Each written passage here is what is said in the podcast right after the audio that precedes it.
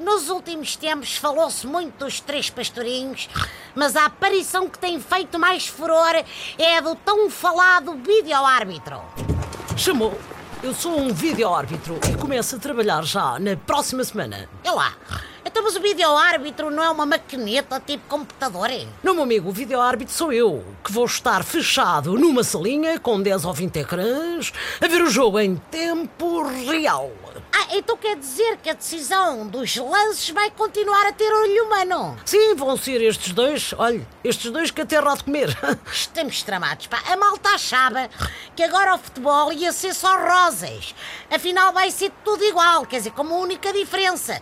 A malta, em vez de insultar o árbitro e o fiscal de linha, vai insultar aqui o amigo e os seus colegas. Não, já vamos ver jogos sem som por causa disso, para não ouvirmos os insultos.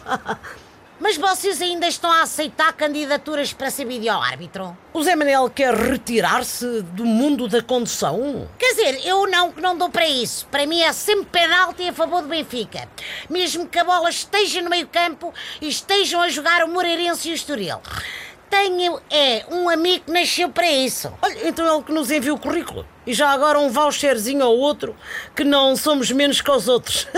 Olha, vou já ligar-lhe.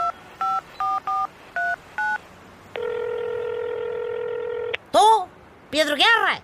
É pá, encontrei a profissão ideal para ti, pá. Finalmente vão valorizar o teu talento para ver imagens em câmara lenta e frames de vídeos. Se, se podes avisar o Pino e o Serrão, quer dizer, podes. Há trabalho para todos, pá.